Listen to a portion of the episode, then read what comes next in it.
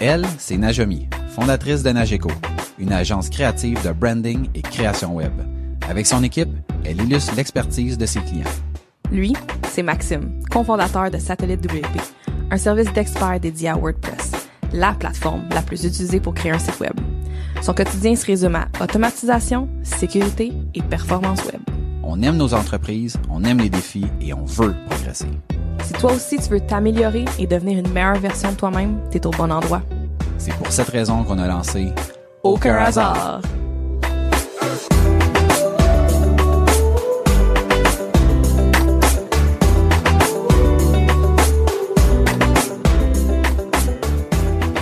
Bienvenue à Aucun hasard, le podcast où on parle d'entrepreneuriat, d'évolution, d'opportunités, de réussite et d'échecs. On est le résultat des décisions et des actions qu'on a prises. Il n'y a aucun hasard. Bienvenue au podcast.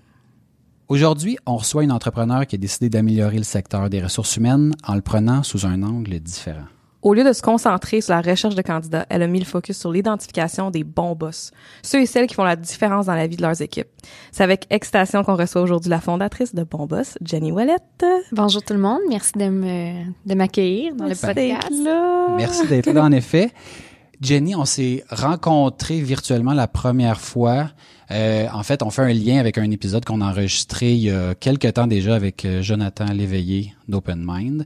J'avais vu la mention Bon Boss, en fait certifié Bon Boss sur son site. Je Ouais. me demandais c'était quoi. Je suis allé voir ton site. Euh, puis je suis tombé honnêtement en amour avec le concept. Je sais pas si tu te rappelles, à l'époque, je t'avais envoyé un courriel où est-ce que je te disais grosso modo comme quoi je trouvais ça super intéressant, le principe de s'attarder à ce qu'il faut pour être un bon boss dans la mesure où on est dans un monde compétitif où la production est ce qui prime puis que là toi tu prends une espèce de pas de recul pour dire hey est-ce qu'on peut souligner puis encourager les gens qui sont des bons boss? Puis j'avais terminé mon courriel en disant j'ai rien à te vendre mis à part que je trouve ça nice puis j'aimerais ça que peut-être à un moment donné on puisse collaborer Oui, je me souviens de ce courriel-là, euh, je crois que c'était l'été exact 2018. Ouais. Oui, Ouais. exactement. Euh, on avait parlé brièvement des bons boss et l'importance des valoriser parce que pour moi, c'est la façon justement de faire une différence et d'inspirer des modèles positifs. Parce que quand on parle d'autant du négatif, c'est pas comme ça qu'on change les gens ou on montre justement l'aspect positif et le, le changement qu'on veut voir. Donc, euh, c'était l'angle de bonboss.ca. good C'est vraiment Na- cool. Najami, tu. En fait, Ben, vous nous- connaissez déjà? Oui, Oui. on- oui.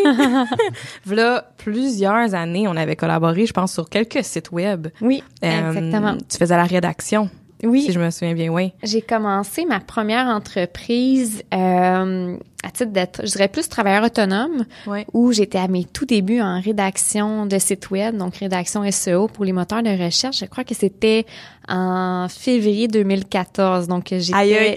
ouais, je, je venais de faire le saut de d'employé à entrepreneur. là. C'était, ouais. ça fait vraiment longtemps. Ben, c'est ça. D'après moi, c'est dans ces eaux-là qu'on qu'on a travaillé ensemble. Puis Ouais. je me souviens, tu étais vraiment, vraiment bonne, justement. Merci. Je, je m'en souviens clairement parce que, tu sais, ça m'arrive souvent de travailler des rédactrices, puis Ouais. C'est pas tout le temps C'est- évident. Fait que, C'est très difficile comme métier. Ouais. C'est d'apprendre quelque chose en tout temps dans lequel tu maîtrises pas et tu dois l'écrire, le vulgariser comme si tu étais l'expert qui l'écrivait. Donc euh, c'est vraiment c'est un métier à part mais tu peux pas faire pour ma part, j'ai pas voulu faire ça pendant des années parce que c'est épuisant pour le cerveau là. J'imagine, hein. Ouais. Puis t'étais à ton compte à cette époque-là? Oui, c'était ma première euh, expérience comme entrepreneur. En fait, j'ai commencé euh, en gestion de ressources humaines, mais j'ai toujours aimé la rédaction et tout ce qui était le droit du travail, ces choses-là, parce que j'aimais les mots. Donc, je me retrouvais des fois à, interpréter les conventions collectives, justement à cause des tout ce qui était papier, mots, rédaction. Et quand j'ai quitté ce, ce milieu-là, à force de, de constater des pratiques de gestion que j'aimais pas, j'ai décidé, ben je vais, dans le fond, je suis un entrepreneur et je vais me lancer pour les deux premières années dans, une, dans un petit modèle pas trop risqué où je vais faire mes premières erreurs sans trop payer et Ouais. me former, donc me déformer et me former. Euh, donc, euh, c'est là que j'ai commencé à écrire euh, dans la rédaction euh, la rédaction web. Mais à l'époque, l'entreprise s'appelait Rédaction M parce que je voulais écrire des livres de mariage. Mais Ah, je savais pas. oui, c'était pour des livres de mariage. Ah, je voulais oui. faire l'histoire des mariages, ça m'intéressait. Et euh, finalement, j'avais lancé une autre division pour la période de l'hiver, parce que les, les mariages, il y en a moins l'hiver. Et c'est là que le volet SEO, rédaction web, a pris de l'ampleur et euh, je me suis retrouvée à jamais écrire de livres de mariage, mais plutôt euh, écrire des sites sites web. web. Tu voulais lancer ça, puis il n'y a jamais eu aucun livre de mariage. Ouais. ouais, c'est comme Bon Boss. J'ai voulu lancer. J'ai fait un plan d'affaires et j'ai voulu lancer euh, un service qui était de la marque employeur. Donc, c'était de la consultation de la marque employeur. Finalement, quand je l'ai lancé, les gens voulaient obtenir une certification qui, à l'époque, n'existait pas. Donc, j'ai pas, euh, j'ai peut-être pas un don pour faire des plans d'affaires ou des bonnes prévisions ou bref, euh, tout ça pour dire que dans les deux cas, euh, je me suis lancée euh, dans, dans l'entrepreneuriat et j'ai, j'ai suivi le courant. Tu as fait ça pendant. La première entreprise, tu as fait ça pendant deux ans, donc jusqu'à peu près en 2016. Je l'ai Quelque fait- chose comme, dans- comme ça? Oui, ben dans mon plan, c'était de le faire pendant deux ans. Et après ça, euh, en 2016, j'ai j'ai rencontré, ben souvent j'écrivais les, les sites web. Et par la suite, euh, j'aidais les entrepreneurs à recruter en, en rédigeant, par exemple, leur offre d'emploi, mais avec une touche vraiment marketing parce que j'avais euh, pu jumeler dans ces, dans ces années-là toutes un, des compétences, euh, tout ce qui était rédaction, plus marketing et tout ça. Donc, c'est là que j'ai commencé à faire du marketing RH, comme on appelle aujourd'hui. Et euh, je me suis retrouvée à penser encore à la gestion de ressources humaines, mais comment je pourrais dire ça? Je voulais tellement le modifier parce que j'avais été déçue de mon expérience dans gestion de ressources humaines à cause que j'avais pas eu nécessairement des modèles positifs. J'en ai eu des positifs. J'ai vu des, des, des gestionnaires qui euh, peut-être n'avaient pas eu la chance d'être bien encadrés, d'avoir des bons réflexes, mais ça me restait tout le temps en tête de pourquoi j'ai étudié dans un métier que j'adorais, que je trouvais intéressant, mais je fitais pas dans ce modèle-là où on devient l'instrument d'une culture toxique. Et c'est pendant de, de 2016 à 2017, j'ai réfléchi à la façon que je pouvais euh, revenir dans le monde du, du- des ressources humaines, mais en le changeant à ma façon. Et euh, c'est de là qu'est venue l'idée de Bon Boss, en me disant qu'on fonce droit dans le mur parce qu'on peut plus recruter de la même façon et justement, il faut qu'on aille les gestionnaires à devenir des bons boss, mais c'est où qu'on peut apprendre à devenir des bons boss? C'est un, c'est quoi un bon boss? Ouais. C'est pas une personne qui a 54 qualités. Je voulais pas créer un avatar parfait. Je voulais pas créer un boss parfait. Je voulais juste être capable de dire, mais c'est quoi un bon boss? Puis comment est-ce qu'on peut le devenir sans, sans nécessairement revenir euh, à l'université à temps plein? Parce que quand on est en affaires, on n'a pas le temps nécessairement. On est pris dans les opérations. Donc, c'est de là qu'est devenu justement euh, l'idée de bon boss en me disant, je vais jumeler un peu une nouvelle approche de recrutement qui combine le marketing, la rédaction de site web, cette, cette expertise-là, avec ce que je, ce que je faisais auparavant, qui était de monter des processus de recrutement. Et euh, donc, c'est là qu'est venu euh, Bon Boss. Euh, mais finalement, je voulais... Moi, ma porte d'entrée, c'était le mar- la, la marque employeur. Mais la demande là- était tellement forte que ça tu commences, dans le fond, tu as, cette idée-là Mm. de, de lancer ça, puis après, comme qu'est-ce que tu fais comme concrètement? Parce que Euh, en fait, comment ça s'est passé? C'est une séquence très simple. Euh, quand j'ai vécu une restructuration en ressources humaines, je, venais de perdre mon emploi et je me suis dit, j'étais sur le, le chemin du retour, je revenais à la maison, je me suis dit, je quitte la gestion de ressources humaines, puis je m'étais dit, avoir eu un bon boss, ma vie, ma carrière professionnelle aurait été différente. Donc, il y a ce moment-là. Ensuite, il y a le moment où je me suis dit, je veux quitter, je veux, je veux revenir dans l'IRH, mais le changer. Et euh, j'étais, je crois, en train de conduire encore une fois dans le trafic en disant, il faut qu'on monte des, des, modèles positifs et tout ça. Et par la suite, j'ai écrit un plan d'affaires, parce que quand même, j'avais déjà une expérience dans le plan d'affaires, tout ça. Et je suis allée chercher des associés, parce que je savais que ça allait être gros. Donc, je suis allée chercher des associés. On a pris le temps. Ensuite, on s'est dit, bon, on veut écrire des bons boss. Il faut savoir c'est quoi vraiment des bons boss. Mais ça faisait quand même dix ans que je lisais sur le leadership. Ça a tout le temps été une passion euh, pour moi. Donc, je voulais vraiment savoir, mais avoir un consensus de c'est quoi un bon boss exactement pour les Québécois à ce moment-ci. As-tu euh, commencé en, en rédigeant le plan d'affaires ou bien si tu as trouvé les associés pour pouvoir bâtir le- l'entreprise, dans quel ordre ça s'est fait? Euh, j'ai rédigé le plan d'affaires, puis c'est en l'écrivant, je me suis dit, ah, ça va être tellement gros. C'est ce que les gens ont besoin. Je, je le savais, c'était comme une conviction en tant que tel. Ça peut paraître bizarre, mais Non, mais c'était vraiment. comme une vision? Depuis tantôt, tu parles, puis je suis comme, aïe, t'avais-tu comme une vision? Est-ce que quand tu fermais les yeux, tu le voyais? Est-ce que tu visualisais? Est-ce que t'as, y a-tu un côté de ça, de, Ben, c'est que j'ai- ton, j'ai tout le temps su. Comment je pourrais dire? J'étais jeune et ma grand-mère me disait t'es un leader. Ça m'a tout le temps resté. J'ai tout le temps. C'est comme si dans notre vie, on voit tout le temps des petits moments, mais on, on dirait qu'en revenant, quand on a 30 ans, on fait peut-être un résumé ou autre, puis on voit qu'il y a une séquence, comme si on avait suivi sans, le- sans le savoir. Donc, j'avais une vision, oui, de, une idée de grandeur. J'ai tout le temps su que, par exemple, je voulais euh, écrire des livres, ces choses-là, être conférencière. Et je me suis formée depuis ma vingtaine dans cette optique-là. Donc, par exemple, je savais que j'allais être seule dans un milieu dans un milieu d'hommes. Donc, en 2010, à l'université, je me suis inscrite dans le dans les combats ultimes et tout. Donc, euh, je faisais pas les combats là, mais quand même, je m'entraînais. Non, mais je dire, milieu d'hommes, les combats ultimes. Non, mais- J'adore les mais- combats ultimes, là, mais Oui, parle-moi un peu de ça. Tu tu C'est quoi le raisonnement? Tu- Euh, mon raisonnement était, ben, je je suis très simpliste. Il faut garder ça simple. Je vais être dans Ouais, un ouais. milieu entouré d'hommes principalement. Donc, qu'est-ce que je peux faire? Ben, c'est aller dans un milieu d'hommes. Puis à cette époque-là, je me suis dit, j'aime la boxe, mais je peux pas trop en faire parce que j'ai déjà eu des commotions. Donc, qu'est-ce que je peux faire? Je vais essayer le, com- le combat ultime. Donc, avec un de mes cousins, je me suis dit, ben, je vais y aller parce que j'ai besoin d'être dans ce type d'environnement-là où il y a, il y a peu de femmes. Donc, on était, je pense, que j'étais la seule. À la fin, on était trois.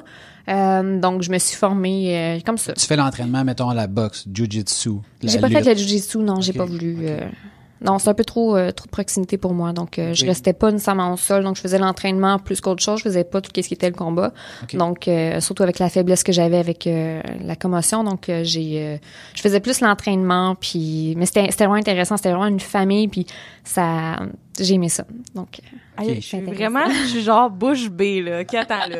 Toi, tu te dis, je m'en vais dans un milieu d'hommes, puis tu t'en vas faire un cours de même. Je capote. C'est tellement brillant. Je sais pas pourquoi j'ai pas pensé à ce genre d'affaires-là, parce que je trouve ça tellement... Euh, tu pousses, t'as dû pousser, tu sais, comme une, une espèce de, je sais pas, une limitation peut-être qu'on peut se donner de soi-même ou juste de, tu dépasses ça, je sais pas. Je suis juste d'arriver là puis d'être seule, de, j'avais de mon femme. cousin. Ouais. Ouais, mais quand oui, même, mais, euh, mais quand même, tu sais, t'arrives, t'es la seule femme. C'est sûr que, tu sais, au début, bon, tout le monde te regarde. Bon, qu'est-ce qu'elle fait là? Qu'est-ce que, tu sais, il y a comme une espèce de barrière psychologique à passer. que, cool, non? que déjà, Je- mais que déjà en partant, non, mais je veux dire, si t'es allé te mettre dans ce, dans ce bain-là, C'est qu'il y avait une recherche Ben d'un, d'un environnement différent dans lequel t'étais conscient, là. Peut-être pas Tu la première fois que tu as fait un move Non, de même non, non, plus non, de non, dire non. je me forme moi-même, de me mettre dans un environnement X. Vra- Ben, en fait, depuis que j'ai, comme je disais dans le début de ma vingtaine, Ouais. j'ai fait une liste de toutes les peurs que j'avais et je me suis dit, je vais toutes les battre. Donc, les 20, ou bref. Toutes les quoi que? Toutes les peurs. Toutes les peurs? Donc, j'avais peur du vertige. Bon, j'ai, j'ai peur des hauteurs, j'ai le vertige. Donc, euh, j'étais allée euh, faire des... je sais pas pourquoi je vais parler de ça, mais j'étais allée... Mes parents sont dans la construction. Avoir été un homme, j'aurais été dans la construction, ça, c'est sûr. Donc, c'est tout, tout, tous les hommes, c'est, ils travaillent dans la construction. Donc, je suis allée aider pendant un été ma famille à faire des toits. Donc, euh, je bloquais sur le toit, mais ils venaient quand même m'aider. Donc, à la fin, c'était correct. Et euh, donc, il y avait ensuite euh, tout ce qui était être une femme dans un milieu d'hommes. Donc, puis j'avais un intérêt beaucoup pour tout ce qui était la boxe depuis que je suis jeune. Donc, euh, j'étais quand même assez dis- compétitive. Donc, j'ai c'est ça que j'ai fait. là. C'était un raisonnement très court. J'ai peur de ça, solution, Ouais. go. Malade. Incroyable. Tu sais, mettons, tu parles de travailler sur les toits. là. Mon père a une compagnie de toiture. Là. Puis, tu sais, mettons, Ben, c'était dans qui- les toitures, justement. ce- hein? C'était dans les toitures, justement. Puis, tu tu vois, il y a, tu sais, mais pour, pour ceux qui sont comme pas au courant, là, t'as l'impression que, mettons, un toit, c'est juste haut, là, mais c'est tellement plus que ça.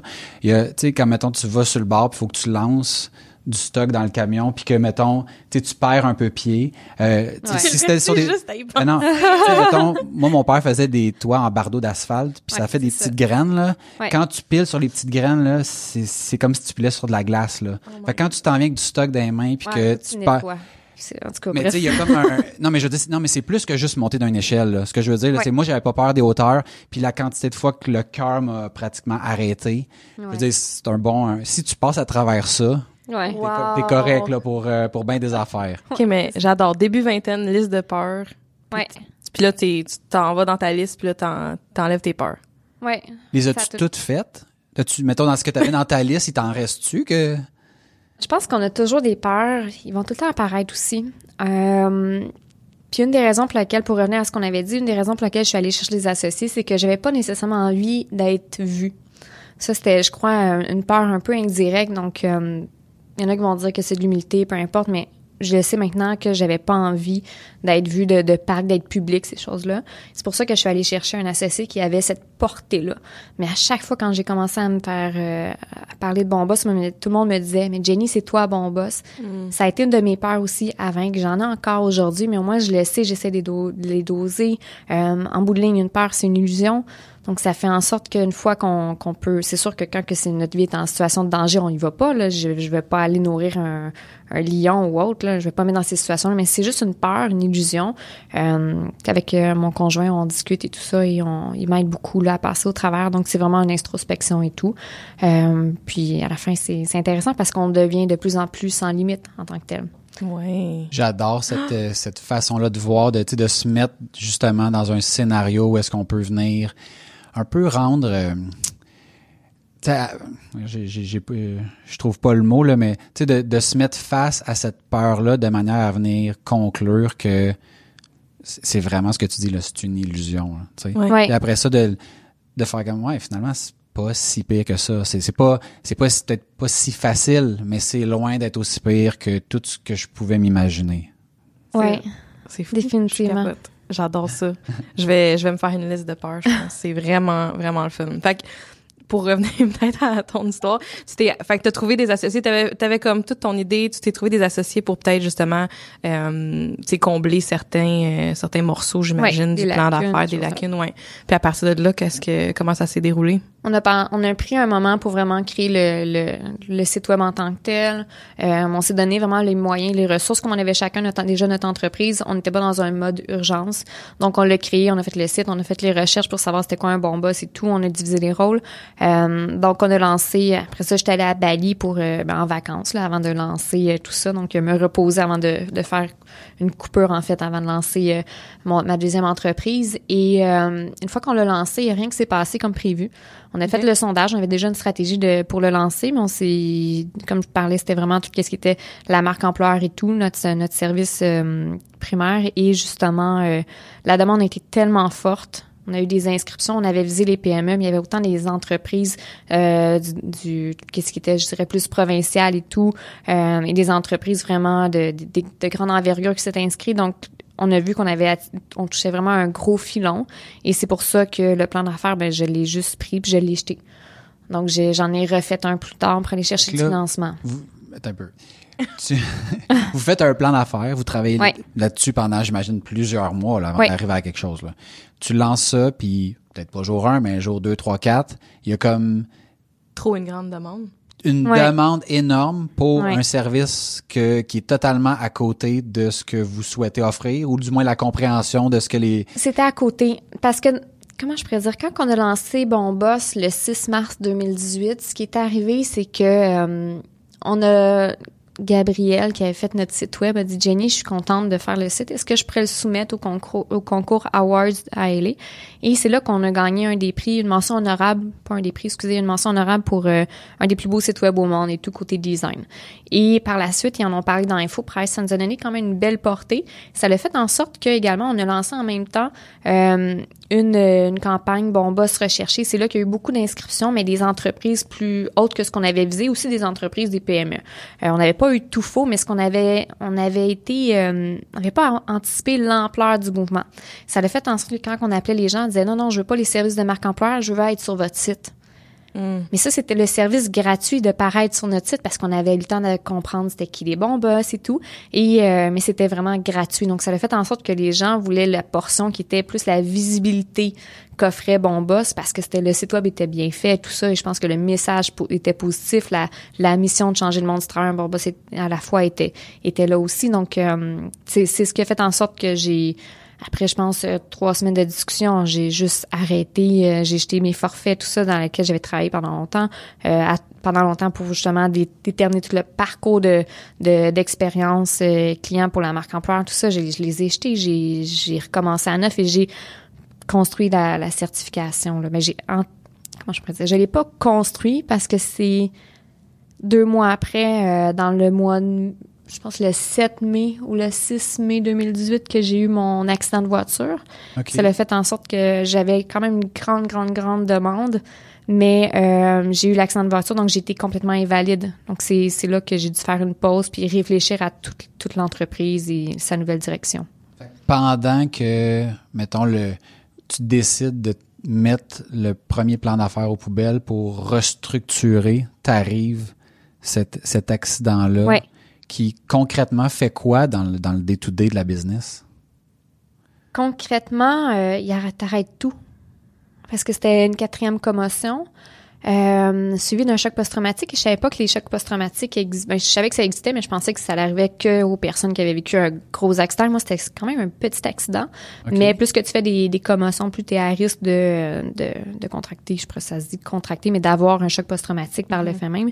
Et euh, il est arrivé plus tard. Donc, ce que ça fait, c'est concrètement, tu plus capable de regarder un écran. Tu peux travailler que 15 minutes par jour. Après ça, tu vas aller à peut-être 20 minutes, après ça, 30 minutes. Moindrement que tu fais un sursaut parce qu'il y a un bruit aigu, euh, tu dois arrêter complètement parce que tu as une migraine.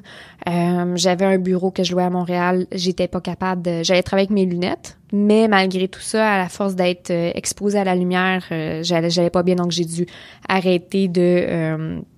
j'ai arrêté de l'allocation de ce bureau-là. J'ai dû tout, euh, j'avais encore des services de rédaction qui fonctionnaient quand même.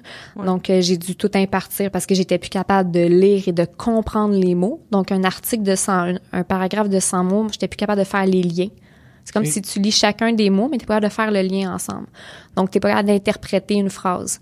Donc ça fait en sorte que pour une, personne comme moi qui était sa passion c'était l'écriture et tout, ça a été très très très difficile, mais j'étais quand même un bon niveau et euh, ça fait en sorte que j'ai dû euh, il y a encore euh, encore aujourd'hui ma plume est pas aussi belle qu'autrefois là.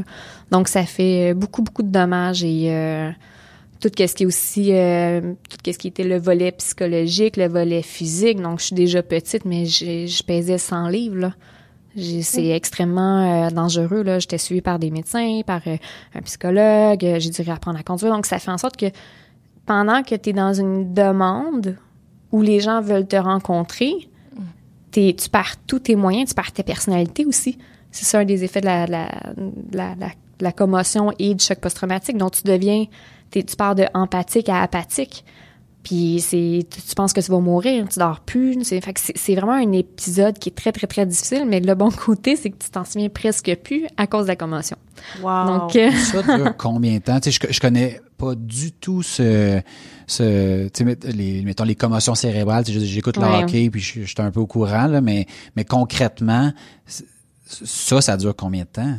Concrètement, euh, une commotion, ça peut être très, très, très simple à résoudre. Ça dépend si tu. Moi, j'ai pas arrêté euh, rapidement cause que j'avais quand même une grosse demande et, c'était difficile pour moi de, m'avouer euh, euh, que je fais justement que je devais arrêter complètement. Donc, puis lire, puis écrire tout ça. Donc, ça a fait en sorte que j'ai nuit à mon, à mon rétablissement. Donc, mais le choc post-traumatique, ça fait en sorte que tu as environ euh, six semaines aiguës de, de vraiment de troubles. Donc, euh, je dirais que ça a été de mai à juillet, ça a été très, très, très difficile. Euh, où je travaillais, je pense que je passais de 15 minutes à 15 heures par semaine. Donc, j'étais accommodée par la, la SAQ. Et euh, par la suite, c'est vraiment progressif. J'ai commencé à faire du 30 heures semaine en décembre. Et un an après, donc je dirais en- jusqu'en novembre 2019, là, tout est tout est vraiment bien. Là, j'ai, j'ai pu... euh, euh, comment je pourrais dire, j'ai été suivie par euh, au centre de déficience le bouclier pour vraiment réduire euh, tous les, les symptômes que j'avais. Donc c'était des, ver- des vertiges, ces choses-là. Donc des fois mon mon cerveau interpréterait mal certaines informations. Donc on a vraiment travaillé à rétablir certains aspects, mais ça m'empêchait pas de travailler. C'est juste que des fois ça vient tannant euh, quand tu perds l'équilibre pour rien là, parce que tu bouges trop la tête. par OK. exemple. Aïe, aïe. Ouais. Wow. Puis, qu'est-ce que, avec, mettons, justement, tes associés, comment est-ce que la, la, la dynamique, est-ce qu'ils ont été capables de, justement, te donner un coup de main là-dedans? Est-ce que... Non, il en restait un parce que entre temps, on était trois au début, il y en a une qui est partie euh, et euh, rendu là, quand j'ai appelé la personne pour dire je suis invalide, tu dois prendre la relève, on a beaucoup de demandes. Cette personne aussi avait eu un, un, un- je veux pas dire un choc dans sa vie, mais il devait plus se, se dédier à lui, à sa famille. Ouais. Ça fait en sorte qu'il m'a dit non, moi je, je quitte, euh, donc j'ai redonné l'argent, il est parti. euh, donc je me suis vraiment retrouvée seule à l'intérieur de 48 heures. Tout un timing, ça, c'est 40. incroyable. Ouais. Voyons donc. wow. Qu'est-ce que, tu sais, des, des événements comme ça, j'ai l'impression qu'ils nous apprennent quelque chose. Je pense qu'il y a, il y a rien qui arrive pour rien. Euh, y a, tu, tu trouves-tu qu'il y a comme des leçons là-dedans que tu retires vraiment puis qu'aujourd'hui t'es comme, OK, c'est vraiment intense comme, comme apprentissage, mais euh, y a quelque chose de, tu sais, il y a tout le temps du positif, je pense, Oui, qui sort, toujours. qui sort de quelque chose comme ça. Fait que, Ouais. euh, je sais pas s'il y a des, des trucs que tu pourrais partager Il y en a avec plein. Oui? Il y en a plein. Oui. Euh, mon conjoint est devenu, euh, a pu embarquer dans l'entrepreneuriat grâce à ça. Donc lui, il, il me complète beaucoup. Donc c'est sûr qu'il a commencé à, à s'intéresser à l'entrepreneuriat. Donc juste pour ça, c'est assez intéressant. Euh, pour ma part, je dirais que j'ai appris à devenir une meilleure boss. Wow. Parce que j'étais habituée à travailler seule et à avoir toutes les réponses aux questions d'une certaine façon parce que c'était mon dossier. Donc, j'étais habituée d'être une travailleuse autonome et on travaille avec d'autres travailleurs autonomes et tout. Mais quand on doit justement, quand on est vulnérable et on doit laisser aller tout, c'est-à-dire qu'on a juste 15 minutes à travailler par- dans une journée, il faut qu'on ait parti presque tout.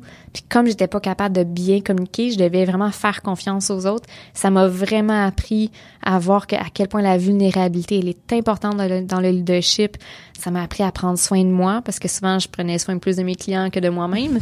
Donc euh, c'était un service très personnalisé que je donnais. J'étais j'étais Ouais. dédiée, j'étais accessible. Ça l'a fait en sorte que euh, parfois on s'oublie quand ça fait quatre ans que tu es en, entre, en affaires et que tu fais ça.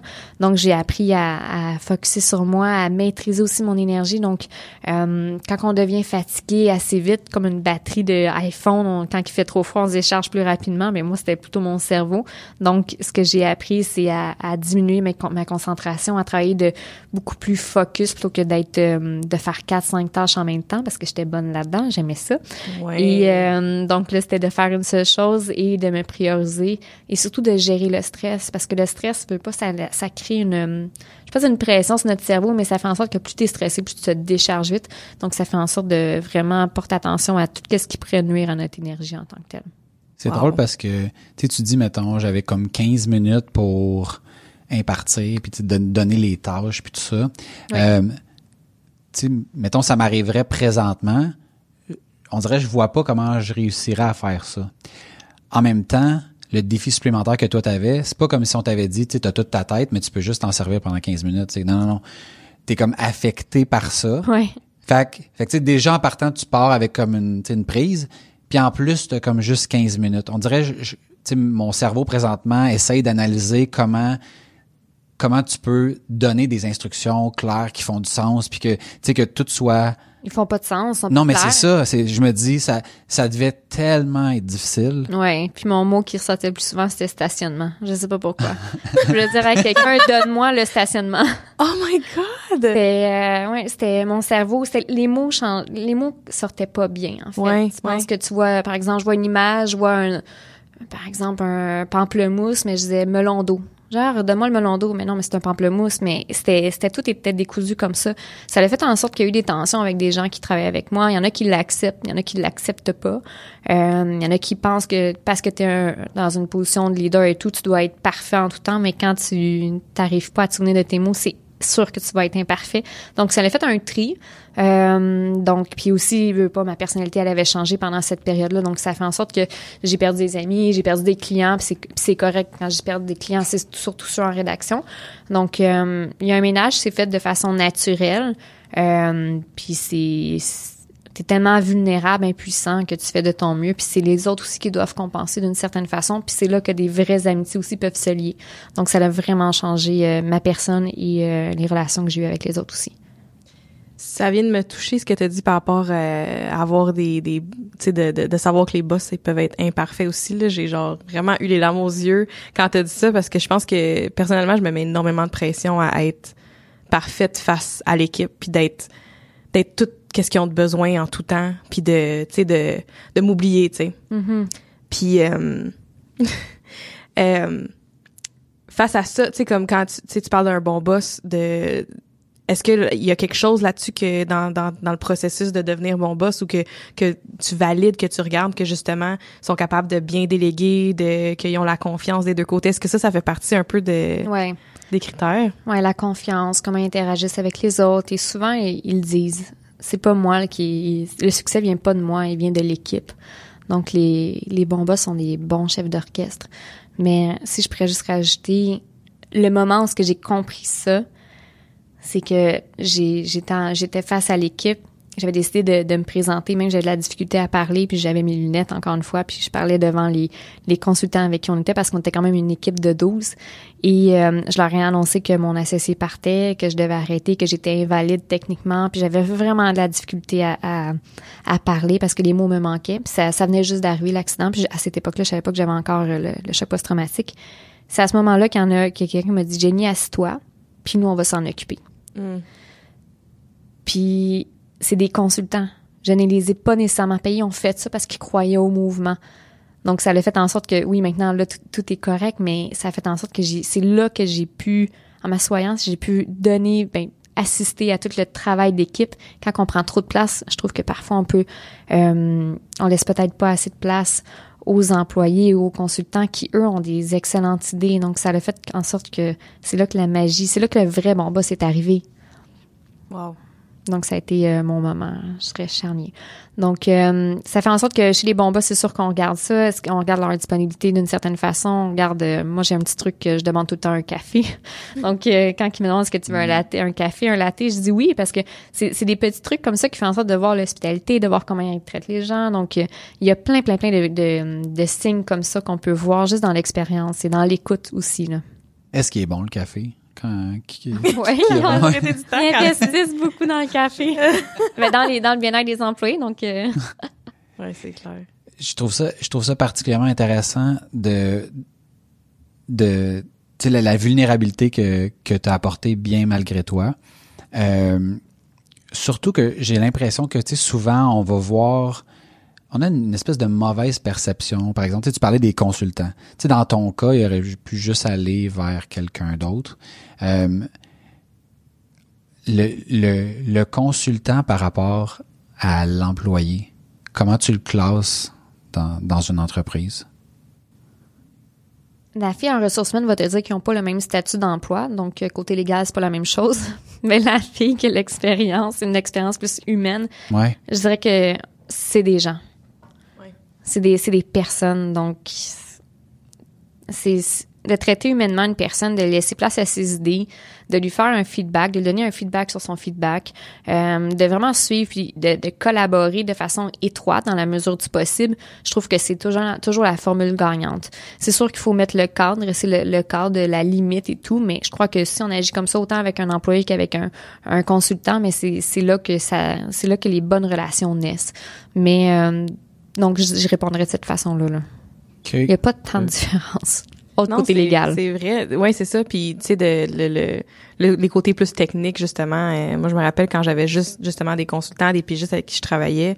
Puis, tu sais, c'était ma famille, pareil. Puis, on allait euh, à Noël, on, je les avais tout amenés au chalet. Tu sais, Mhm. c'était, on se parle à tous les jours, on travaille ensemble. faut trouver des bonnes façons de communiquer puis de travailler ensemble. Fait que, je trouve que c'est vraiment la même dynamique, sauf que là, ben, c'est le fun parce que mon équipe est au bureau puis je les vois tous les jours. Fait que Ouais. j'aime encore plus ça, là. Ouais. Mais c'est vrai que c'est comme, c'est pareil, tu sais. Est-ce qu'il y avait des, est-ce que tu avais des employés à cette époque-là ou c'était uniquement des consultants? C'était uniquement des consultants parce qu'on venait de lancer l'entreprise et euh, en étant justement invalide, mais il y avait quasiment pas de rentrée d'argent là, donc euh, c'était c'était que le minimum.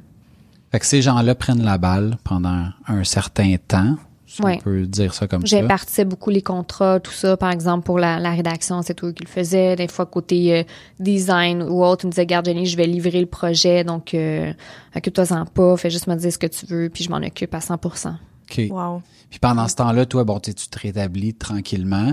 Le plan de match de, de faire l'espèce de curriculum pour euh, certifier, former les bons boss, ça, ça avance euh, tranquillement. Euh, ça a été mon conjoint qui a eu les, les idées, donc euh, c'est vraiment lui qui, avec son, son bac en administration et tout, euh, lui, il avait un cerveau fonctionnel puis il a des super de bonnes idées, donc je lui parlais du problème, puis comme je pas capable de faire les liens, ben, il me disait ben c'est super simple, fais ça comme ça, comme ça, comme ça.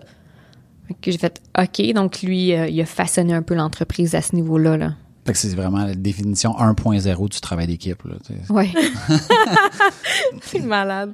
Wow. Fait qu'il met en place ça, puis là, tranquillement, tu, tu tu reviens au travail. Ouais. Attends pour le lancement ou... euh, non, l'entreprise était déjà lancée. Donc, c'est deux mois après que j'ai eu euh, le l'accident. Donc, Non, mais je veux euh, dire le lancement de... Parce que tu sais, t'as dit... T'as dit, vous avez lancé, puis là, tu sais, eu ton accident, mais t'avais déjà remarqué que, euh, tu sais, que le marché s'en allait ailleurs. Oui, exactement. Bon, fait que, Ouais. quand- fait- fait que là, c'est là que tu te, tu refaisais un peu, si on J'ai veut. refait le- un plan d'affaires. Exactement. J'ai refait un plan d'affaires. Ça m'a pris beaucoup de temps parce que j'avais de la difficulté à écrire, Ouais. tout ça. Donc, j'ai- j'ai j'ai vraiment comme... Comment je pourrais dire? J'étais en mode, pas lean, mais quasiment du just in time. Donc, je construisais, je testais, je construisais, je voyais le, plan d'affaires. OK, ça, ça fonctionne pas. OK, ça, on peut faire autrement. Donc, j'ai vraiment construit en temps réel le plan d'affaires et l'entreprise. Et j'ai l'avantage de travailler avec des bons boss, donc c'est les clients.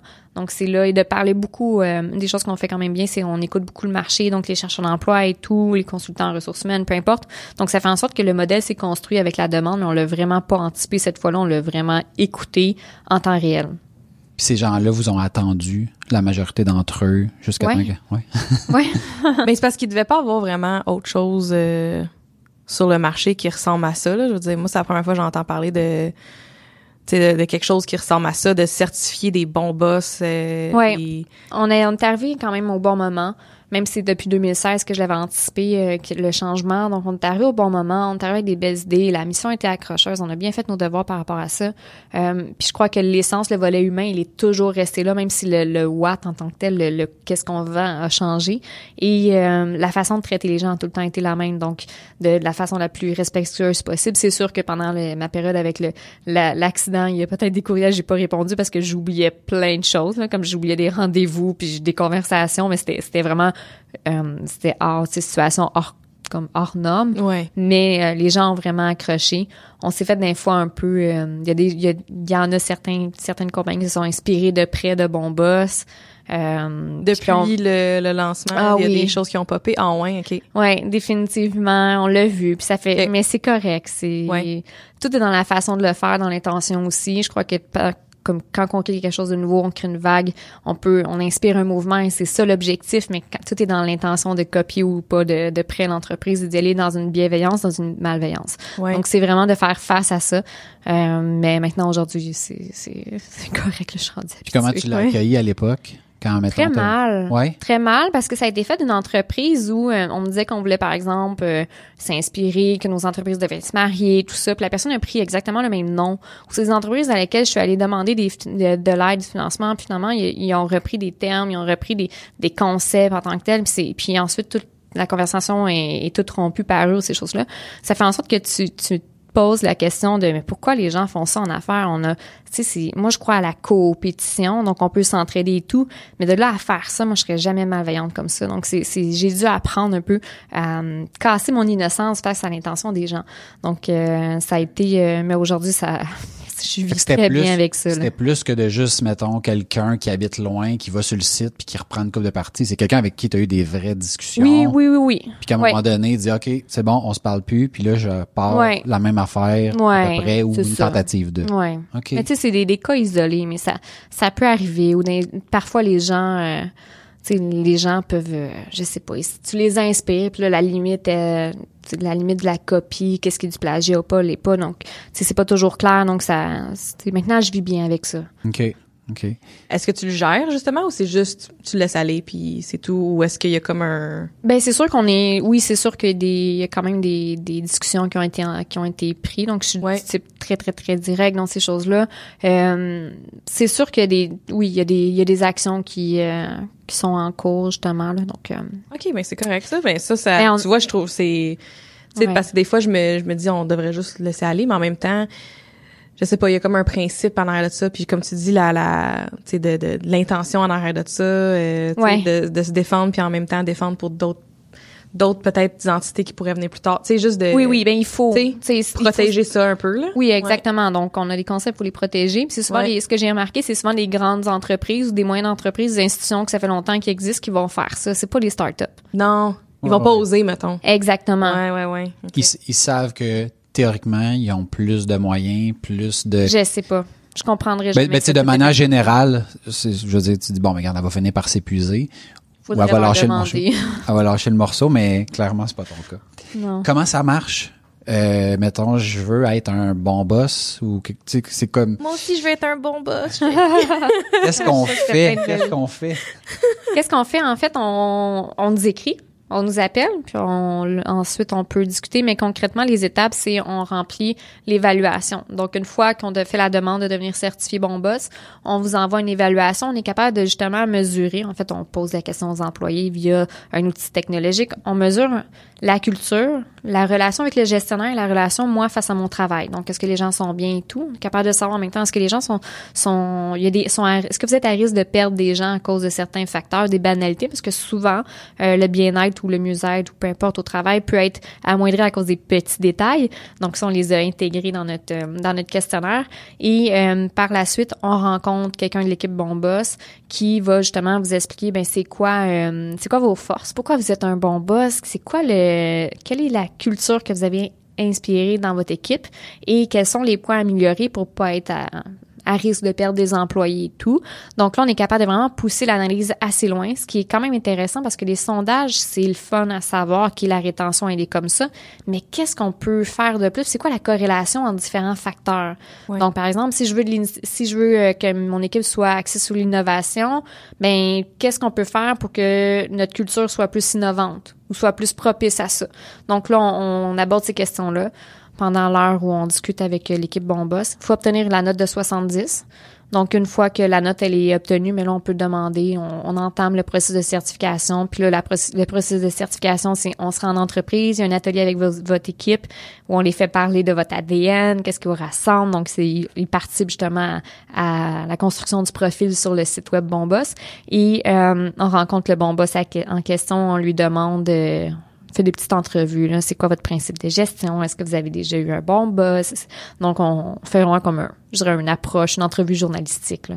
Ah, c'est cool. Puis après ça, est-ce qu'il y a comme un suivi? C'est parce que, mettons, Oui. si t'as une note de 70, ben, en tout cas, moi, je voudrais m'améliorer puis amener ça euh, le plus près possible du 100.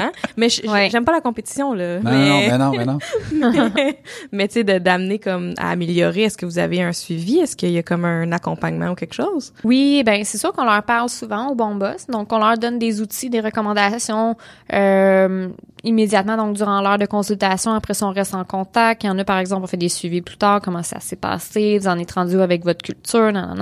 Euh, ou il y en a des fois qui vont déménager. Donc, on, entretient des relations avec les bons boss. Euh, mais ceux qui veulent vraiment recevoir un coaching, qui justement obtiennent pas la, note de passage, on a la formation comment devenir un bon boss ou on a le coaching. Donc, on a vraiment ces deux, euh, ces deux angles-là. Donc, c'est soit qu'on ob- qu'on obtient une certification, soit qu'on peut aller vers plus le coaching, formation, parce qu'on est un organisme formateur agréé. Donc, on a l'équipe de formation puis l'équipe de certification. Wow! Moi, j'ai vu sur votre site, j'ai vu deux angles principalement. Il y en a peut-être plus, là, mais j'ai vu l'angle, par exemple, où quelqu'un peut nominer un, un bon boss, dire, bon, Oui. ben, moi, mon boss, c'est un bon boss, je veux le mentionner. Puis j'ai vu l'angle où, par exemple, mettons, moi, je veux m'améliorer, donc je m'inscris pour être un bon boss. Qu'est-ce qui arrive si, par exemple, moi, je travaille dans une entreprise et que j'ai un mauvais boss? Que j'aimerais adresser la situation, mais que, tu sais, c'est un peu touché d'aller inscrire ce boss-là qui, ben, peut-être pense qu'il est un bon boss, peut-être qu'il sait qu'il est un mauvais boss, mais que il s'en fout un peu. Avez-vous une solution pour ces gens-là qui se disent, moi, mon boss, là, il est vraiment mauvais, là? Parce que moi, j'ai quelqu'un dans, dans mon entourage qui, qui, justement, pendant un party de Noël, me parlait de ça, qui disait, j'ai vraiment un mauvais boss. On a une super équipe, mais cette personne-là vient d'être parachutée, nous gère. C'est terrible. Essaye de nous monter oui. les uns contre les autres. Oui. Fait que là, on se tient parce qu'on sait que son mandat, c'est un mandat à date fixe. Fait qu'après ça, il va s'en aller. Fait Oh que là, il my faut God. juste qu'on toffe. Puis c'est pas, mettons, Ouais. c'est pas trois mois, là. Ils ont juste deux ans à toffer. Ah, Mais tu sais, deux ans à se lever, tu sais, y, a-t-il une solution à ça? Euh, pour le premier volet de la question, je dirais que oui, nous, on reçoit des témoignages comme ça, mais on peut rien faire. Il faut qu'il y ait aussi une volonté de, de l'entreprise de d'offrir une belle culture, de, d'avoir une, d'offrir la formation aussi, le support aux gestionnaires. Donc, on est un peu impuissant comme les employés parce qu'on bien qu'on a les outils, il faut qu'il y ait une volonté de l'entreprise. Si l'entreprise veut pas puis elle tolère un gestionnaire comme ça, peut-être qu'elle l'ignore aussi, mais si elle le tolère, qu'elle le sait, mais là, on a un problème. Donc, c'est peut-être la culture ou l'essence de l'organisation. Mais euh, pour ce qui est de ceux qui sont justement au prix avec un mauvais gestionnaire, qui vivent ce type de, règne par la terreur, euh, je règne par la division, tout ça, c'est... Moi, j'ai juste un conseil, c'est protégez-vous. Vraiment parce que ça a un impact sur le, la santé mentale, sur plein, plein, plein de choses. Euh, donc, euh, c'est, c'est vraiment de faire attention. Là. On voit des fois des, des gens qui, un nouveau gestionnaire, celui qui, qui, est qui euh, arrive en poste pour faire une forme de ménage, donc où ce qu'ils sont, ils tombent comme des, des mouches l'un après l'autre. Donc, des fois, c'est 7 cas sur, sur 20, 7 employés sur 20 qui s'en vont en dépression. Donc là, il y a un problème. Moi, je crois que c'est le département des ressources humaines ou autre qui doit faire quelque chose. Donc, c'est c'est vraiment de faire attention à soi, mais j'ai pas de conseils autres que peut tu entretenir des parce que si on n'est pas en sécurité puis on se sent pas en confiance, c'est difficile d'aller voir son gestionnaire et lui faire part de son type de gestion. Parce que si cette personne est malveillante dans sa gestion ou de façon inconsciente ou consciente, euh, c'est quand même notre, notre rôle, puis on veut pas qu'il nous tape toujours sur la tête. Donc, il faut faire attention à ce niveau-là. Là. Donc, j'ai c'est faut qu'il faut que ce soit aussi une responsabilité de l'entreprise d'offrir des bons gestionnaires. Ouais, mais des fois, le, justement, moi, j'ai déjà eu un boss que je revenais en agence, mettons, je revenais chez nous, je pleurais à tous les soirs. Ouais. Tu sais, de, des, vraiment, là, ouais. Puis ça a duré, mettons, je suis restée là huit mois, là. Puis à tous les soirs, à toutes les semaines, je parlais avec mon chum, puis je, pleurais parce que c'était des hauts et des bas, là. C'était des, des sauts d'humeur, c'était l'enfer. Mais l'affaire, c'était que lui, il était au top. Il y avait pas d'autres, tu sais, j'aurais pas pu parler aux ressources humaines. Il y avait il y avait pas un département de ressources humaines. Mm. Mettons, c'était une petite agence. Euh, il y avait rien, tu sais. Puis justement, il y avait pas nécessairement une ouverture à comme qu'est-ce qu'on peut faire pour améliorer les choses, tu sais de puis on avait une belle équipe, on avait du fun tout ensemble, des bons clients, on avait des beaux projets.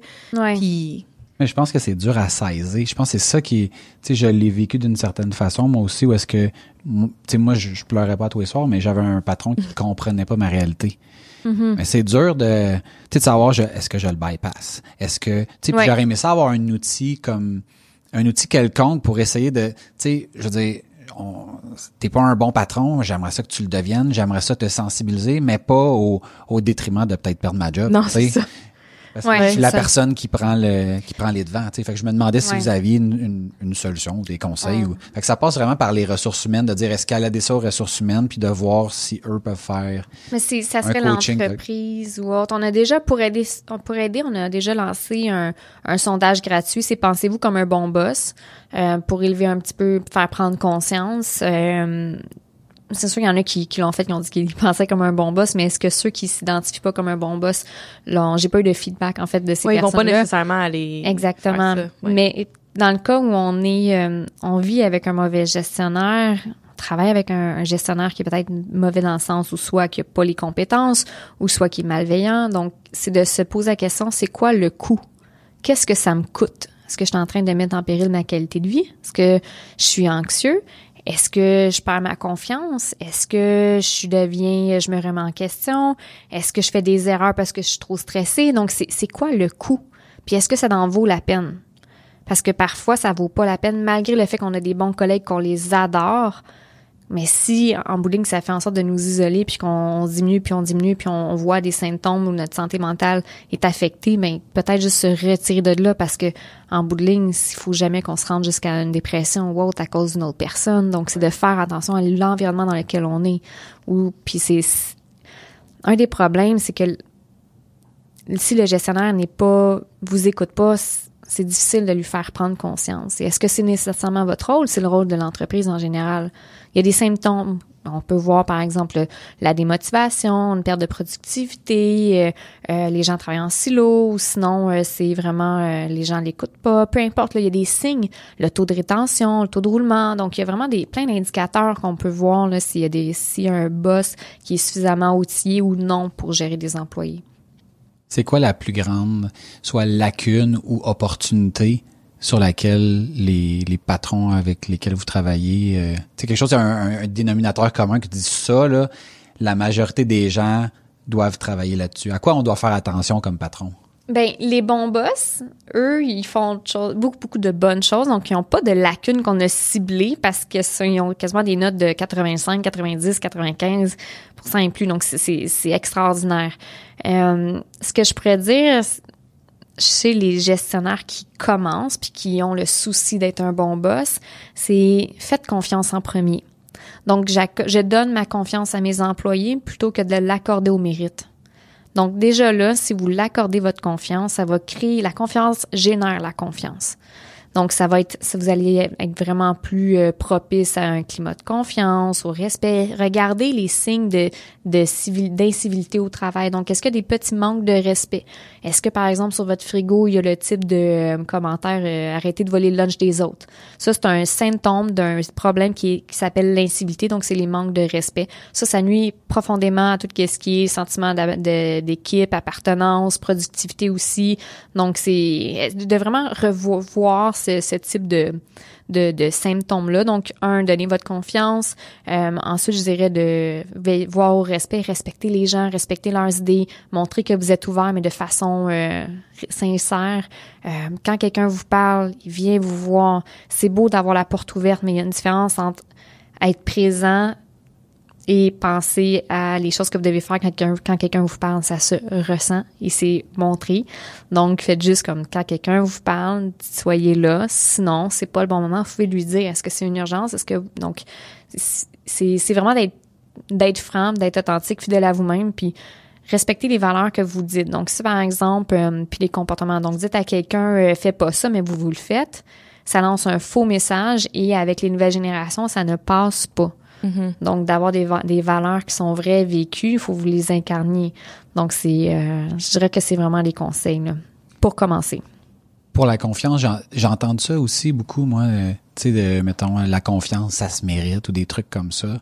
Puis, c'est quelque chose que j'ai duquel j'essaie de me tenir très, très, très, très loin. Je me dis, on peut pas contrôler ce que tous les gens font. Fait que je t'accorde ma confiance jusqu'à ce que tu la brises. Puis à partir du moment où tu l'as brisée, ben là, c'est si j'ai pas confiance en toi, on peut pas travailler ensemble. On dirait que je conçois mal l'inverse de dire tu vas travailler avec moi, je vais te confier des choses. Je te fais pas confiance, mais tu as quand même les clés du château. Fait c'est euh, Mais je pense que parfois c'est on s'en rend pas compte nécessairement. Donc c'est là que c'est important de fixer le cadre à respecter. Donc si vous donnez la confiance à la personne, mais il faut qu'elle sache c'est quand qu'elle va la perdre.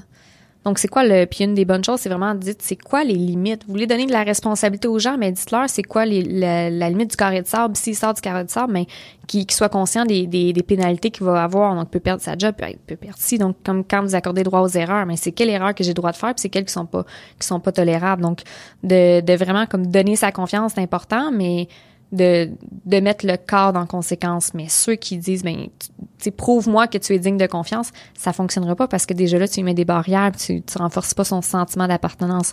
À moins que tu sois dans une culture où c'est une grande compétition, tout ça, donc euh, entre les collègues, tout qu'un esprit d'équipe, peut-être que là, ça va fonctionner, mais c'est, c'est pas la majorité des, des cultures qu'on veut dans les entreprises. Oui, c'est ça. C'est d'être très clair, je pense, dans, de de pas assumer de pas euh, assumer que la personne va savoir justement c'est quoi les limites ou quoi que ce soit. C'est d'être super clair avec ça puis d'ouvrir la discussion là. Ce qui est clair pour un est pas nécessairement clair pour l'autre. Moi c'est quelque chose sur lequel je travaille au quotidien à dire ok est-ce que mettons ce qui est clair pour moi est clair pour tout le monde?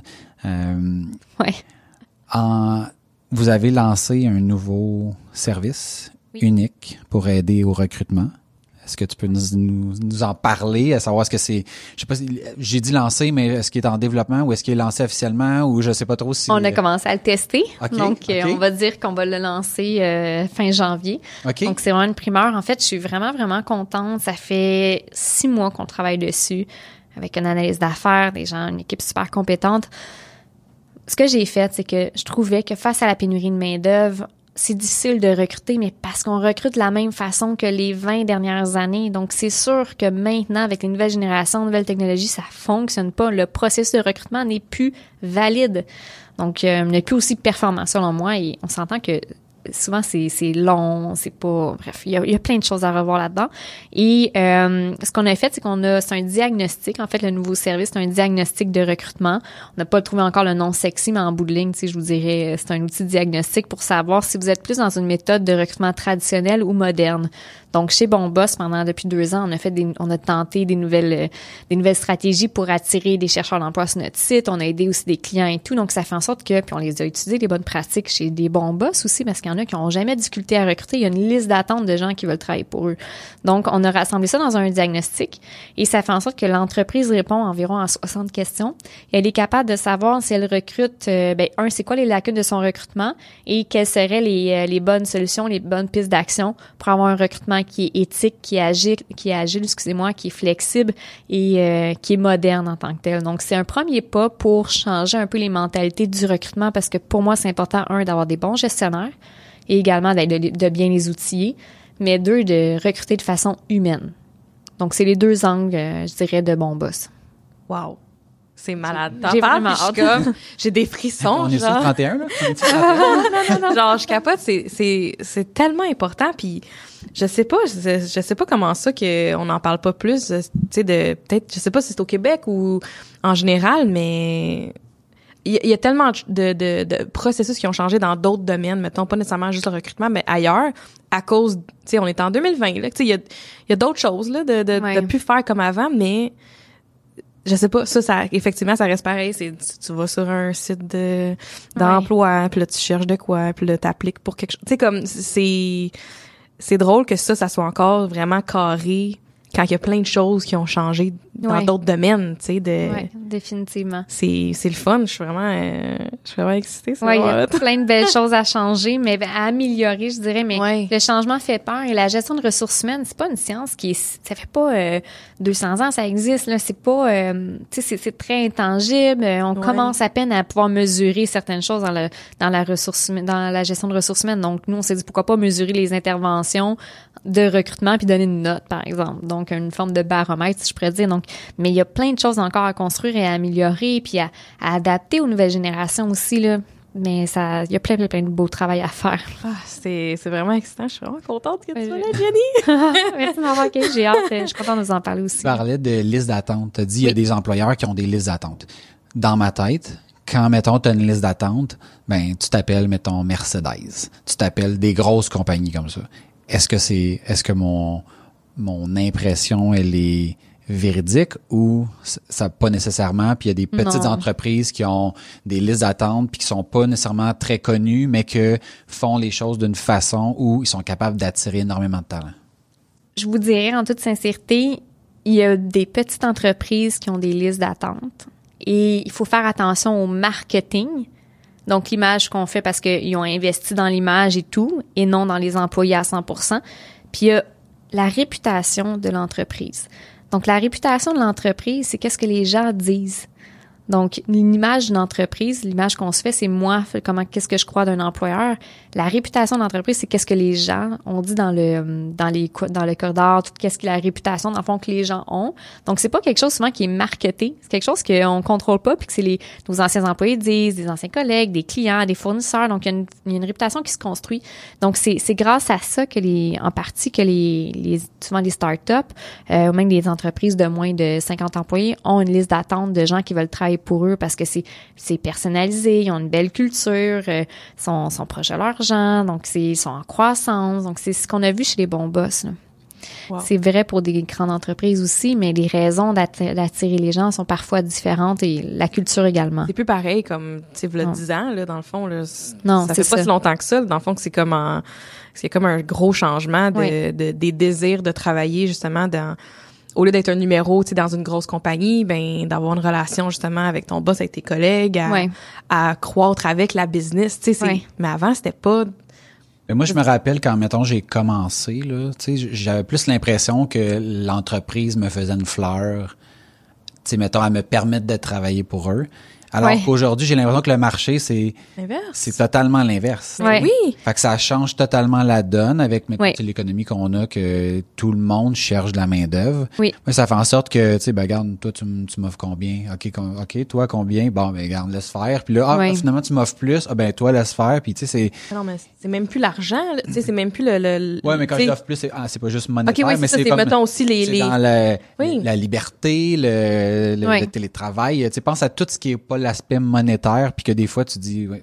Puis il y a Le l'aspect café, il est monétaire bon. aussi. Si le café est bon. Ouais, ouais, non, à non. ton bureau, Ouais. là, c'est important. hein. Non, mais c'est vrai. Moi, c'est le genre d'affaire que, tu sais, que, que je trouve important d'avoir du, tu sais, des petites attentions de même, là, que, Mais il faut que ton monde aime le café. Tu sais, fait que ça prend Oui, une ça. diversité. Mettons, ben moi, je m'en suis rendu compte. Ici, on a des gens que, ben, qui en boivent pas de café. Ah, ils aiment Ouais. du thé, ils aiment de, quoi d'autre qui est accessible. toutes sortes, toutes sortes de choses que tu dis, ah, ben, tu sais, Ouais. finalement, moi, je bois du café, je m'étais pas arrêté, mais si, je m'étais pas arrêté à acheter d'autres choses, mais si vous avez des idées, ben, dites-le, puis là, ben, là, les idées sortent, puis là, on Ouais. les achète, puis là, tout le monde est content, puis tu dis, ok, mais tu sais, ça a comme, dans l'ordre des choses, ça a rien coûté, tu sais. Ouais.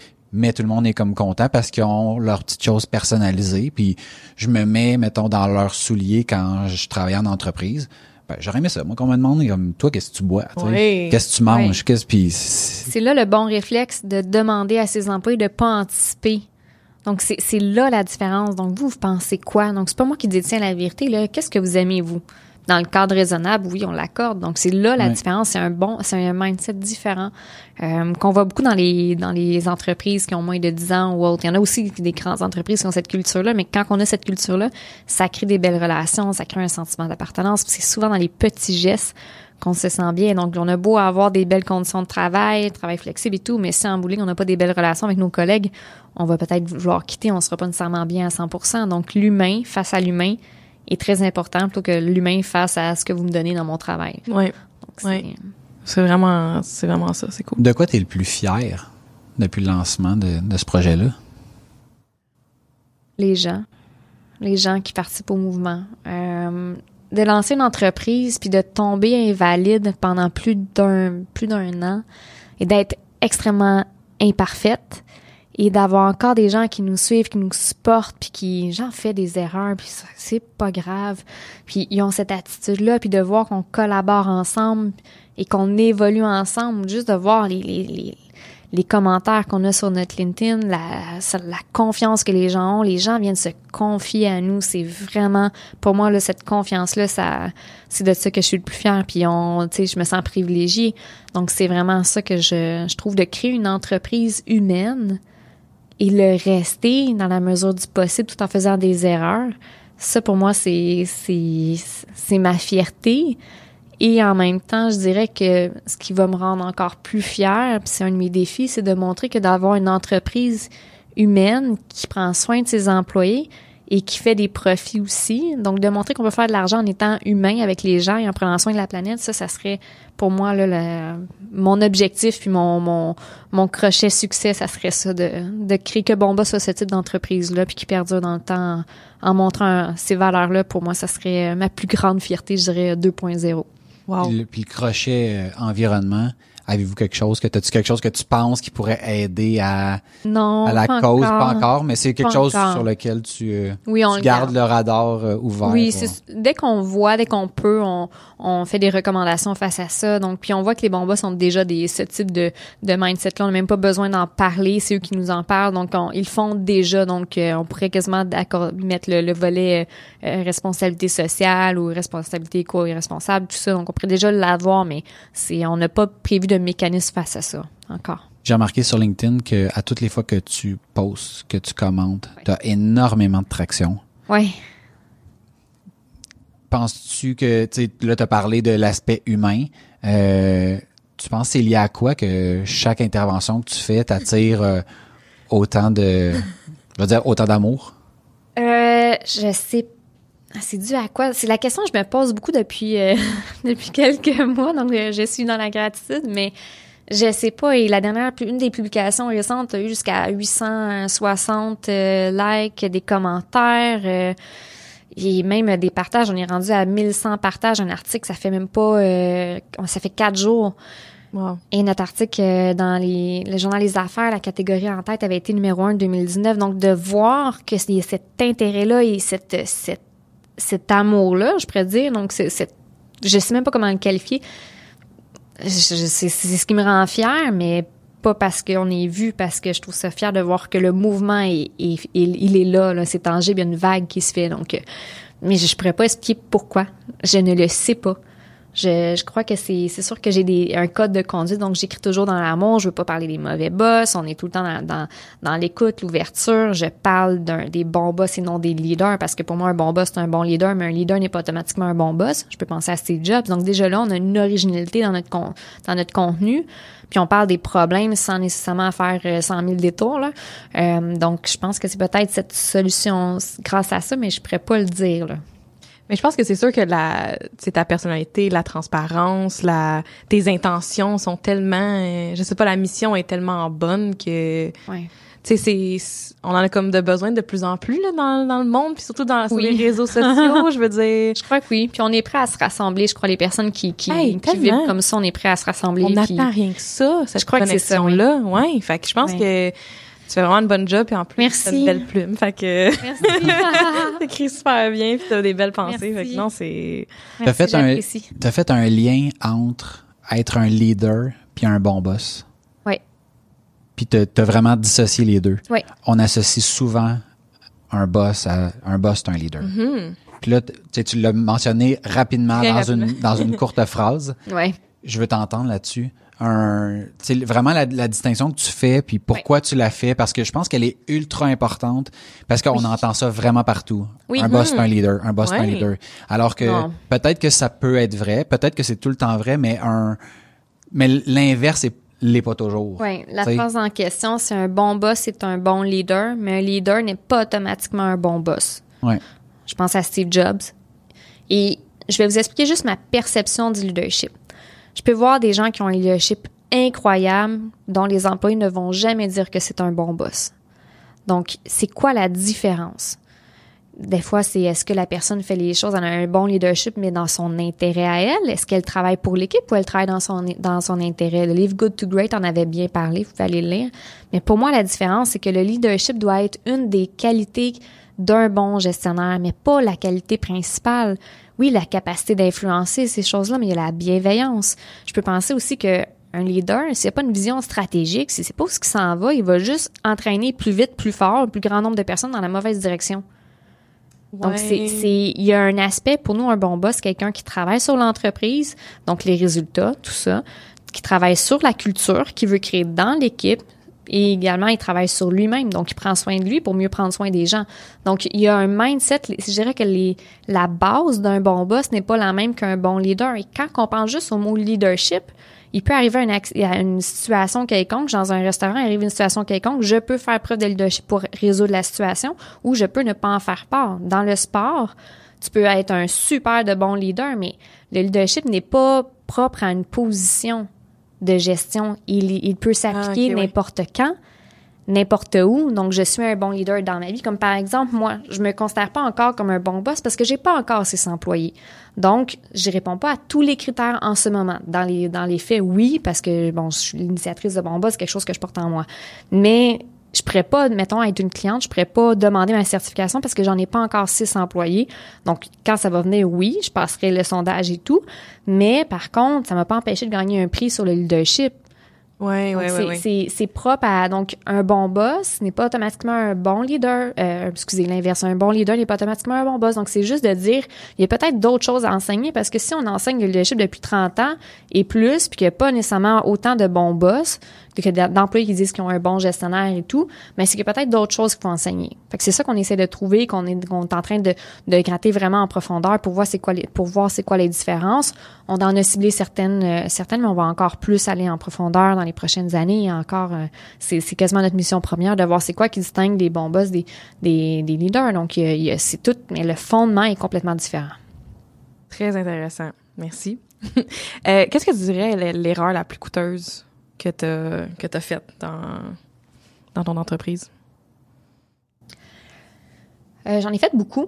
J'ai fait beaucoup d'erreurs. Je me suis formée euh, beaucoup, beaucoup. Donc, euh, je dirais que l'erreur la plus coûteuse, de pas avoir été si claire au début mais en même temps, je crois qu'avec la commotion, avec l'entreprise, le- c'était circonstanciel et même dans ma personnalité. Donc, ma vision est restée à peaufiner un peu. Je crois que ça, ça, ça peut nuire à des relations, ça peut nuire à ton chiffre d'affaires, peu, peu importe. Donc, j'ai eu à, à me former dans une entreprise où il y avait beaucoup de demandes. Donc, les erreurs, peut-être, manque de clarté, m'a coûté cher. Ouais. Mais je dirais que c'est qui m'a vraiment coûté le plus cher, c'est euh, d'avoir dit oui trop souvent. OK. Donc, d'avoir vraiment dit oui trop souvent. Donc, parfois, les gens viennent veulent te voir. Donc, tu sors de ton entreprise. Puis quand tu es dans, en train de créer une start-up, il faut pas toujours que tu dises oui à tout. Donc, je me retrouvais quatre jours sur la route pour aller voir des gens. Puis finalement, disant on va créer des partenariats. Puis finalement, c'est toi qui donnes plus de clients ou peu importe. Tu es dans la générosité. Donc, c'est d'a- d'avoir dit oui à tout. Euh, ça, ben pas à tout, mais à plusieurs choses. Je crois que ça a créé un, un manque de focus. Donc, peut-être que ça a été ma, ma plus grande erreur. Donc, manque de focus. Ouais. Euh, mais également dire oui trop souvent face à euh, à des collaborateurs ou autres, ça fait en sorte que tu viens des fois trop près de ta limite. Donc, quand j'ai de créer un cadre clair, défini, pour avec même avec tes, tes collaborateurs, ça Ouais. crée, c'est super important. Donc moi je voyais comme tu sais à la base c'est un employé, c'est un emploi, tu sais c'est quelqu'un, un statut légal, tout ça, mais au début de la de l'entrevue, m'avait dit est-ce qu'il y a une différence, il y en a pas nécessairement dans la relation. Parce que je- mais je- au début j'aurais pas répondu ça, j'aurais Ouais, dit non c'est différent, je le laisse gérer son horaire, je- tout ça, donc je laisse pleine, tu sais, pleinement confiance, tout ça, donc je vais je vais me fier à tel tel truc, mais je vais vraiment me fier à lui, mais non.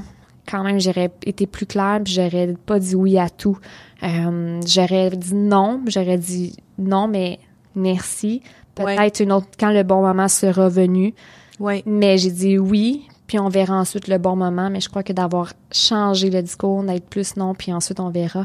Je crois que c'est la meilleure euh, des solutions parce que avec l'attraction qu'on a eue, j'ai eu une perte de focus incroyable vers la fin de l'année. Donc Puis euh, même, tu sais, tu dois, tu devais tellement donner beaucoup d'énergie à toutes ces, tu sais, ces, oui-là, mettons, versus mettre l'énergie ailleurs. Tu sais, moi, c'est, oui, ce que j'entends, là. Oui, définitivement. Puis j'ai dû réapprendre à conduire, donc ça fait en sorte que pour moi, conduire suite à un accident de voiture, un choc post-traumatique, c'est c'est énorme, c'est énormément énergivore. Donc au début, je pouvais me rendre à un rendez-vous, pleurer. Après ça, je, je me remettais du, du maquillage, puis je me retournais là-bas, là, donc le, voir le, le client. Mais juste ce- cette, cette dose d'énergie-là, ben c'était quand même une perte en tant que telle là, pour moi. Là, donc une perte de temps, perte de, tu sais, je vivais dans la peur à ce moment-là à cause de, de l'accident. Donc euh, c'est ça crée un défocus incroyable. Donc je dirais. euh, pouvoir me reparler avant un an, c'est comme ça va bien aller, mais dis pas oui à tout le monde. Focus, focus, focus. Sors qu'une seule journée par semaine.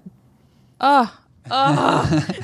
Wow, c'est beau. plein de devoirs, là. Moi, il va falloir que je réécoute cet épisode-là, là, une couple de fois, parce que je te dis, Jenny, j'ai tellement de devoirs, je suis comme, ça, je vais faire ça, ça, je vais... Oh my god, oui, tellement, là. Wow. Tu sors ton nouveau programme. Oui. Mis à part ça, qu'est-ce qu'on, en fait, qu'est-ce qu'on peut te souhaiter pour la prochaine année? Qu'est-ce qu'on peut me souhaiter? Que ça continue comme ça. Ouais, Ouais. ouais. Satisfaite de la progression puis de l'ampleur du mouvement puis que ça, ça fait juste continuer de se propager à la vitesse. Oui, que ça se propage. continue. euh, puis j'ai hâte d'avoir mes employés. Là. J'ai, j'ai hâte d'être Mm. rendu à 6. Là. J'ai vraiment hâte d'avoir euh, ta certification. Oui, ma certification. Conflit d'intérêt, Avoir j'ai, ton nom sur le site. oui, j'aimerais ça.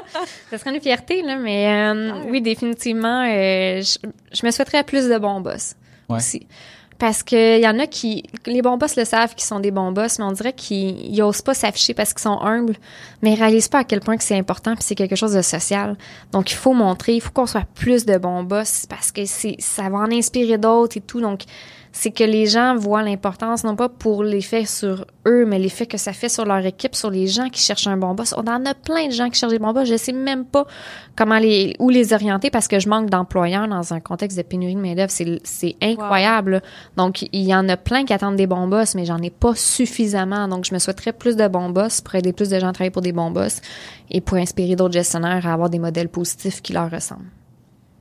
Comment on peut te rejoindre si on, on est intéressé à pouvoir contribuer au mouvement puis à devenir un bon boss ou à nominer un, notre bon boss? Euh, je dirais sur le formulaire contact de bonboss.ca. C'est là où on est le plus rapide. Euh, LinkedIn, j'ai fait de mon possible, mais euh, j'avoue que sur les réseaux sociaux, euh, peut-être attendre un délai de 48 heures. être, être, être patient. Hey, ça, la clarté, t'as-tu vu ça? Il y a une d'attente, ça paraît-tu? Voici 48 heures, là, c'est Ouais. je vous reviens. c'est bon, ça. Oh my God. Merci, Jenny. Merci à vous. C'était vraiment, euh, c'était vraiment, vraiment très intéressant. Si vous avez aimé le sujet d'aujourd'hui, notre discussion avec Jenny, partagez l'épisode avec votre entourage ou sur les internets. Oui, puis si t'es un bon boss, si tu as un bon boss ou tu voudrais que ton boss s'améliore, tu peux aller sur euh, bonboss.ca et discuter avec Jenny et son équipe.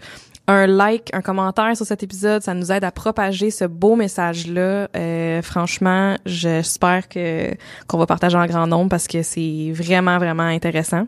Une belle mission. Oui, Visitez-nous sur aucunhasard.com, inscrivez-vous à notre infolette, c'est la façon de recevoir du contenu exclusif. On a des anecdotes, des moments inédits, d'autres discussions qui se retrouvent pas dans le podcast.